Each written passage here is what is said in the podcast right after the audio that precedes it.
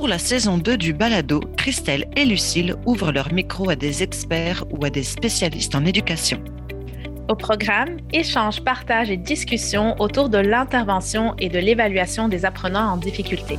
Suivez-nous sur notre page Instagram. Bonne, écoute. Notre invitée d'aujourd'hui est une passionnée des mathématiques. Euh, nous l'avons découverte lors du colloque de l'ACDOC en octobre dernier.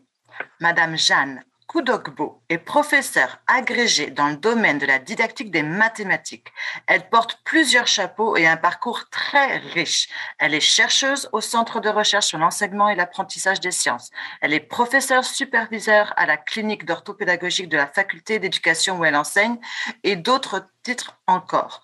Aujourd'hui, nous avons le plaisir euh, qu'elle soit à notre micro pour nous parler des mathématiques. Bonjour. Bonjour. Merci euh, d'avoir accepté notre invitation, Jeanne. Comme Lucille l'a mentionné, donc euh, votre domaine d'expertise est la didactique des mathématiques. Parmi euh, vos différents travaux de recherche, on retrouve plusieurs qui portent sur la numération de la position décimale pour étudier les mécanismes de construction des connaissances par les élèves. Donc, est-ce que vous pouvez nous parler des, fondements de l'intervention en numération? Une excellente question, mais avant d'y répondre, je, vous remercie de m'avoir invité à cette entrevue. Et puis, j'espère que, à la suite de nos discussions, quand même, de, belles choses vont, ressortir. Euh, oui, et les fondements euh, en intervention, les fondements de l'intervention en numération, euh, qu'est-ce que je peux dire? Avant de, répondre à cette question, je pense qu'il faudrait qu'on on, circonscrive d'abord ce qu'on entend par numération. Euh, lorsqu'on parle de la numération, ben, on parle de la manière de dire les nombres, la manière de les écrire et puis aussi la façon d'opérer sur les nombres. Et, il existe plusieurs types de numération. Euh, il y a la numération en base 60, euh, sexagésimale. Il y a la numération binaire en base 2. Il y a la numération en base 3. Et puis, dans notre système de numération que nous connaissons, nous avons la numération en base 10, donc la numération de position décimale. Et, comment cette numération de position décimale, elle constitue vraiment un enjeu incontournable dans l'enseignement et dans l'apprentissage euh, des mathématiques au primaire. Et c'est fondamental aussi pour pouvoir construire d'autres concepts comme les concepts des nombres décimaux, de la fraction décimale, de la mesure, entre autres. Euh, cela étant, quels seraient les fondements de l'intervention en numération, et notamment en numération en base 10 euh, Je vais partir euh, d'une approche systémique. Pour pouvoir intervenir, il faut s'inscrire vraiment dans une approche systémique. Qu'est-ce que j'entends par là? Euh, Quand on dit approche systémique, on entend un système. Donc, le système constitué de quoi? Constitué de l'élève, du savoir, mais aussi de l'enseignant ou de l'orthopédagogue.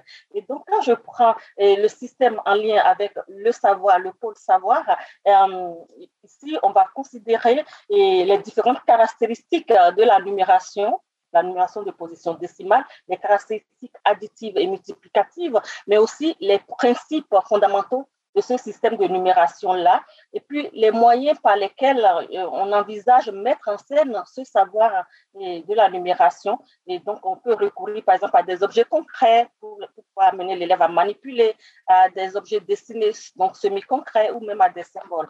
On peut utiliser le jeu, on peut utiliser la résolution de situations problèmes pour pouvoir placer les élèves dans un contexte vraiment motivant, ludique. Euh, et donc des moyens qui favorisent vraiment la conceptualisation. Maintenant, quand je me situe du côté de, de l'élève, euh, il faudrait déjà penser à miser sur le potentiel mathématique de cet élève-là. Et il faudrait dire, ah ben, tout élève est capable euh, d'apprendre, tout élève est capable de réussir. Donc, si je m'inscris dans cette perspective, je ne vais pas prendre d'emblée l'élève comme étant en difficulté, comme étant, entre guillemets, poche. Euh, et, donc, euh, donc, il y a, cet, aspect-là. Maintenant, du point de vue de l'intervenance, de l'orthopédagogue ou bien de l'enseignant, euh, les deux points de vue que j'ai expliqué précédemment, donc en lien avec le savoir et en lien avec l'élève, il faudrait que moi-même, en tant qu'orthopédagogue, que j'ai un bon rapport aux mathématiques, que je maîtrise ce concept de numération-là et que, comment dirais-je, je puisse, à travers mes connaissances et mes compétences par rapport à la numération, monter des situations pertinentes et signifiantes. Et donc, me basant dans cette perspective systémique, je peux définir, par exemple, un objectif d'intervention, euh, les moyens pour y parvenir lors de la planification de la séance d'intervention ou des séances d'intervention et pour favoriser l'engagement de l'élève dans la situation d'intervention, mais aussi son apprentissage. Et finalement, ce qu'on vit, c'est surtout le transfert, le transfert des connaissances. Est-ce que, justement, en, lien avec ce que vous nous dites, est-ce que vous recommandez un, c'est peut-être un petit peu une question rhétorique, mais le passage de, la manipulation, vous, avez parlé d'objets concrets, semi-concrets à symboliques. Euh, des fois, on nommait des étapes. Est-ce que vous auriez quelque chose à ajouter à ce sujet? Ah, c'est très, important. Lorsqu'on veut amener vraiment l'élève à conceptualiser, il y a ces étapes-là. Euh, souvent, on, passe directement au symbolisme, à la formalisation, à l'écriture. Et, l'élève ne parvient pas à donner du sens, par exemple, à la, numération. Donc, il faut vraiment passer par ces étapes-là de, la manipulation, et amener l'élève à manipuler, à donner du sens au concept au travers de la manipulation d'objets concrets, et puis évoluer vers euh, les objets semi-concrets. Et finalement, lorsqu'on arrive au symbolisme, l'élève, il arrive vraiment à comprendre et, comment dire, ce que signifie, par exemple, euh, la numération. J'ai une question. Euh, on parle encore des étapes de Piaget. Est-ce que ces étapes-là, elles sont encore d'actualité? Est-ce qu'il y a des nouvelles recherches qui vont moderniser les étapes de Piaget? Les étapes de Piaget. moi, personnellement, je m'inscris vraiment dans, une perspective didactique. Euh, c'est vrai que les aspects psychologiques et, et, cognitifs sont importants, mais je m'inscris dans une perspective didactique et dans cette perspective didactique-là, euh, comment dirais il faut miser vraiment sur, euh, sur la manipulation. Et c'est en manipulant. Donc, on, la manipulation, d'ailleurs, elle se situe à différents niveaux. On peut manipuler des objets concrets, mais on peut aussi manipuler les symboles. Donc, il faut, vraiment commencer par cette manipulation. Euh, si on remonte même de façon diachronique à l'histoire du concept du nombre ou de la numération, nos ancêtres, ils ont commencé d'abord par du concret et par, euh, par des cailloux, par des, comment dirais-je, par des bâtons, et pour pouvoir euh, faire émerger après le concept du nombre tel que nous le connaissons aujourd'hui. Parlez-nous des, des, principes en mathématiques. Pourquoi sont-ils importants à considérer en intervention? Est-ce qu'il existe un, un, ordre à respecter aussi lorsqu'on parle de principes? des principes, vous voulez dire les principes de la numération, c'est ça? Hein? Exactement. D'accord. Pourquoi il faut considérer ces principes-là en intervention en mathématiques? Et puis, s'il faudrait suivre un certain ordre au niveau de de, de l'enseignement, de l'intervention. Les principes, euh, ils sont vraiment, ils sont vraiment nécessaires, les principes de la numération. Euh, lorsqu'on veut vraiment amener l'élève à, conceptualiser, euh, on ne peut vraiment pas ignorer ces principes-là. c'est comme si quand je veux enseigner les fractions, je dois connaître quand même les différents sens des fractions. Par exemple, amener l'élève à donner du sens à ce concept-là. Et euh, donc, c'est une nécessité. Maintenant, euh, avant de, répondre à votre question, j'aimerais quand même revenir sur ces principes qui me semblent vraiment fondamentaux. Il y a, par exemple, le principe euh, de, de, la base 10 le, principe de la base 10, c'est le fait que euh, dans notre système de numération, nous avons 10 chiffres de 0 à 9, et puis ces 10 chiffres vont nous permettre d'écrire n'importe quel nombre et puis d'opérer sur n'importe quel nombre. Et on sait mathématiquement que la base est égale à m-1. Donc, quand je suis en base 10, et je ne peux pas avoir le, nombre ou le chiffre, le nombre 10 dans dans cette base-là. C'est pour cela les, les, les, les chiffres qu'on a, c'est de 0 à 9. Et si je suis par exemple en base 3, hein, je vais avoir 0, 1, 2. Si je suis en base binaire, je vais avoir 0 et 1, et ainsi de suite. Donc, il y a ce principe-là qui est fondamental, mais il y a aussi le principe décimal et qui est fondé vraiment sur le groupe groupement, c'est-à-dire dans notre système de numération, nous regroupons par 10 et ce principe décimal est aussi en lien avec le principe d'échange qu'est-ce que j'entends par le principe d'échange? Quand on parle de, ce principe-là, il permet de faire des groupements. Lorsqu'on fait des groupements, on va faire des groupements pour retenir, hein, donc au niveau de la retenue, mais il permet aussi de défaire des groupements. Donc, en, défaisant des groupements, on va aller emprunter, par exemple, une unité à un groupement supérieur, on va défaire cette unité et puis on va, on va l'échanger. Donc, ce principe d'échange est fondamental dans les techniques opératoires au niveau de l'addition. Euh, lorsqu'on additionne, par exemple, deux nombres euh, de, de l'ordre des dizaines, supposons 25 plus 16, je vais faire 5 plus 6, ça me donne quoi? 5 plus 6, ça me donne 11. Et donc, je vais écrire 1 et puis je vais retenir 1. Ce 1 que je retiens là, c'est les 10 unités que je retiens pour échanger contre une unité supérieure. Et quand on veut faire aussi la soustraction, on va les emprunter, ainsi de suite. L'autre principe, c'est le principe positionnel. Ce principe, il est aussi fondamental, c'est-à-dire, euh, comment dirais-je, le chiffre, selon sa position dans le nombre, va avoir une certaine valeur. Donc, il est en lien aussi avec la valeur positionnelle décimale. Quand je prends, par exemple, nous sommes en 2022, je sais qu'à la place euh, des centaines, j'ai le zéro. Et puis ce zéro-là, ça, ça, permet aussi de dire qu'il n'y a pas de groupement à cette position-là. Et je sais que quand je suis, euh, comment dire, quand je prends 2022, le premier chiffre partant de la, de la droite vers la gauche, c'est le chiffre des unités, ainsi de suite. Et nous avons aussi, j'ai déjà parlé du, zéro, nous avons le principe de zéro. Et ce principe de zéro-là, il permet vraiment de donner une certaine cohérence à notre système de numération. S'il n'y avait pas ce principe-là, lorsque j'écris par exemple 2022, si le zéro n'avait pas un sens important, et ce serait 200, 220, 222 par exemple. vous voyez et, ainsi, euh, en intervention, la portée de ces principes-là que je viens de mettre en exergue est vraiment primordiale. Euh, c'est pourquoi il ne faut pas chercher, par exemple, à travailler seulement un seul principe de ce système de numération. Très souvent, les enseignants surinvestissent le principe positionnel et au détriment des autres. Et donc, du coup, l'élève va prendre, par exemple, le nombre comme un aliment de chiffres, parce que c'est le chiffre à la position donnée. Et donc, quand on dit 2022, il va dire qu'il bon, y a les unités, les dizaines, les centaines, les unités de mille, alors que c'est une structure vraiment hiérarchisée, imbriquée. Non, c'est très intéressant de justement d'insister sur que ce n'est pas que des positions et aussi c'est des relations. J'imagine justement que c'est ça la, place que ça fait pour l'importance de, euh, vous avez mentionné, de ne pas séparer ces principes et, d'avoir une certaine euh, euh, continuité, oui. Oui, oui, oui, justement, et c'est ce que, je voulais dire là, effectivement. Donc, ce qu'on peut faire à partir de ces différents principes, on peut monter des situations. Il y a une panoplie de situations euh, en lien avec la numération, a la numération de position décimale. Par exemple, le fait de proposer aux élèves la dictée de nombres. Euh, quand on travaille, par exemple, la dictée de nombres, ça permet de travailler à la fois l'écriture des nombres, ça permet de travailler la lecture des nombres ça permet de travailler la position décimale et le sens du zéro. Et, on peut proposer des activités en lien avec euh, la valeur de position du chiffre dans le nombre. Donc, on cherche la valeur d'un chiffre dans le nombre, mais ça peut aussi être la valeur de position d'un groupe de chiffres dans le nombre. Quand je prends par exemple le nombre en 2022 toujours, et puis je dis il y a combien d'unités dans ce nombre-là, vous voyez là, je cherche la valeur positionnel d'un groupe de chiffres. Et l'élève en difficulté, par exemple, va répondre, il y a combien d'unités dans 2022 Il va répondre 2. Et donc, en répondant 2, là, la, difficulté vient du fait qu'on surinvestit le principe de position au détriment mm-hmm. de ce principe de, de, groupe, euh, valeur positionnelle d'un groupe de chiffres. On peut travailler aussi la, composition additive des nombres, la, décomposition des nombres.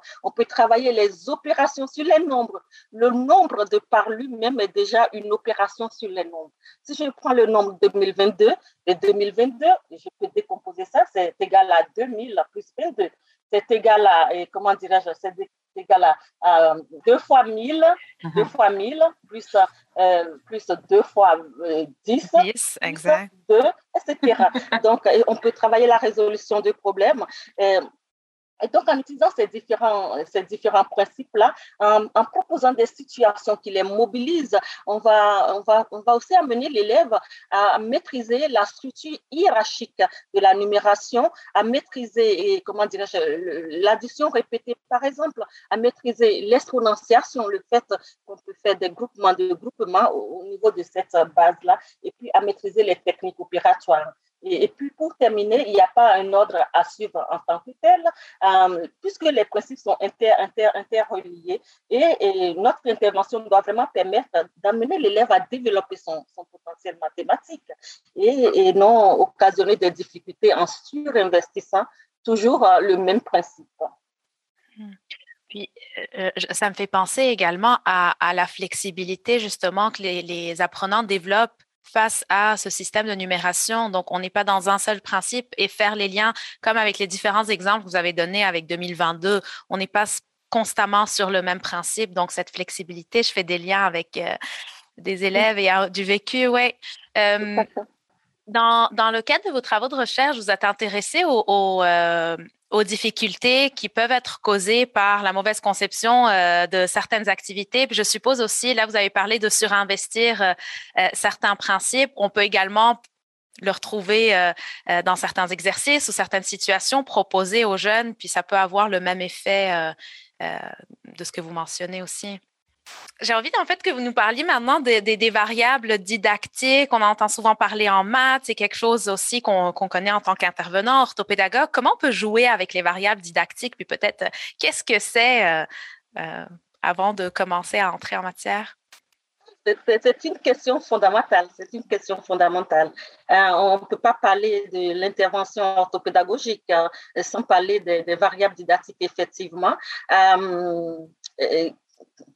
D'abord, euh, qu'est-ce qu'on entend par variable didactique? Lorsqu'on dit les variables didactiques, euh, pour les personnes qui, ne le savent pas, par exemple, euh, il faut dire que les variables didactiques remontent vraiment aux travaux de Brousseau, Guy Brousseau, qui est un Français. C'est une figure de proue en didactique des mathématiques. Hein. il est incontournable. Et donc, les variables didactiques, ce sont des éléments qu'on va introduire euh, dans une situation d'enseignement-apprentissage, dans une situation d'intervention, euh, lors de la planification de, la situation. Et, comment dire, les variables didactiques visent donc à modifier les stratégies de résolution euh, chez, les, chez, les, élèves ou chez l'élève. Et, l'intervenante ou l'intervenant peut fixer alors a priori des valeurs à ces variables didactiques-là selon l'âge de, de l'élève, selon là où il en est dans ses apprentissages. Et on peut donc faire euh, des choix conséquents par rapport à notre objectif d'intervention.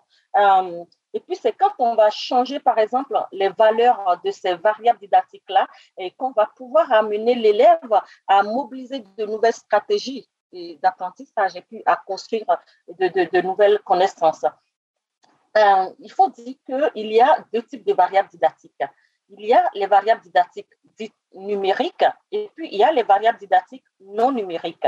Euh, quand je prends par exemple notre système de numération, euh, la numération de position décimale, euh, pour jouer sur les variables didactiques numériques, je vais par exemple partir euh, des différents principes fondamentaux dont j'ai parlé tantôt et, je vais pouvoir utiliser ces principes, ces principes de, de la, de la numération de position décimale, je vais leur attribuer des valeurs et les valeurs que je vais attribuer à ces principes-là, ça va pouvoir euh, modifier les, stratégies des élèves.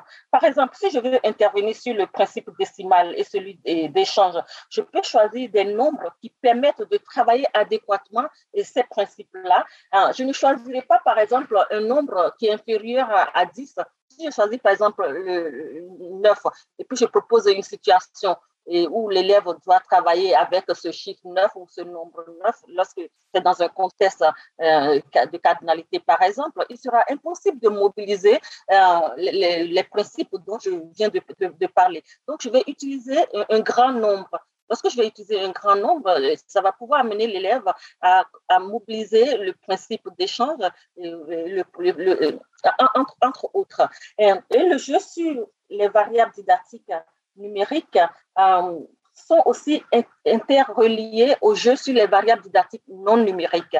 Euh, qu'est-ce que j'entends par les variables didactiques non numériques? C'est par exemple euh, le fait d'utiliser une, une, situation qui, qui mobilise l'oral ou l'écrit pour être résolu.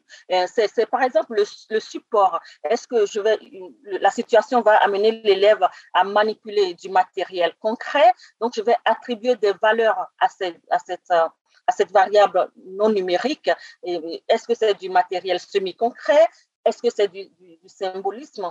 Est-ce que l'élève va utiliser sa feuille son cahier? Est-ce que l'activité va être faite dans un gymnase, en classe? Dans la cour d'école euh, Est-ce qu'on va utiliser des outils technologiques, etc. La variable didactique non numérique, elle peut porter aussi sur la gestion pédagogique. Donc, est-ce que le travail que je propose en numération va être fait en seul ou bien en diade ou bien en équipe entre élèves? En équipe entre enseignants et élèves. Est-ce que ça va être à travers un jeu de rôle? Est-ce que ça va être à travers un jeu de communication orale ou écrite, etc. Euh, je vais donner un exemple concret si vous le voulez, un exemple concret. Euh, voilà il y, a, une situation qui permet de mobiliser plusieurs principes de la numération euh, de position décimale. Et puis, cette situation, je l'ai souvent utilisée et, même, enfin, je l'ai utilisée déjà la toute première fois lors de mon mémoire de maîtrise à Genève, mais je l'utilise aussi en formation initiale et continue. Et c'est le jeu champion. Le jeu champion, et la consigne, elle consiste à quoi? Elle consiste à demander aux élèves de poser des cartes, des cartes de jeu qui sont numérotées de 0 à 9 pattes cachées. Et puis, à tour de rôle, euh, on, demande de tirer une carte et d'inscrire le chiffre obtenu dans l'une des trois cases de votre plan de jeu. Donc, il y a un plan de jeu, un plan de jeu. là, puisque je vais faire travailler, par exemple, des nombres de l'ordre des centaines aux élèves. Le plan de jeu, ça va contenir quatre cases. Donc, vous voyez, les trois, les trois, je dis quatre, pardon, va contenir trois cases, les trois chiffres composant des nombres de l'ordre des centaines. Et donc, on dit de d'écrire le, le, chiffre inscrit sur la carte tirée dans l'une des cases de votre plan de jeu. La carte tirée est éliminée de la partie du jeu. De plus, le, le chiffre de la carte tirée, une fois inscrit dans le plan de jeu, ne peut plus être effacé. Et du coup, le vainqueur est celui qui a écrit le plus grand nombre avec trois chiffres. Et, puis, on peut répéter la partie autant de fois que possible. Et donc, à partir de leur plan de jeu, si je décide, par exemple, d'utiliser d'abord la variable, la variable numérique en, proposant cette situation, j'ai déjà choisi la variable numérique par rapport à la grandeur des nombres. Ce sont des nombres de l'ordre des centaines. Par rapport à la variable didactique et, non, numérique, j'ai proposé par exemple une feuille avec euh, des cases qui sont dessinées et les élèves doivent utiliser leur, plan de jeu pour pouvoir jouer. Et ce que on peut dire ici, c'est que à travers ce jeu, par exemple, c'est un jeu les élèves peuvent croire que c'est un jeu pour jouer, un jeu pour le jeu, mais c'est plutôt un jeu à usage didactique qui amène l'élève à construire le concept de numération. Et ce jeu permet de travailler à la fois le principe de position, la, valeur de position décimale, le sens du zéro, la base 10, et les chiffres de 0 à 9, et pour écrire les nombres, la représentation du nombre, l'écriture des nombres, la lecture des nombres, le fait de passer du transcodage digital au transcodage numéral, et de travailler la comparaison des nombres, de travailler l'ordonnancement. C'est donc une situation d'intervention très riche.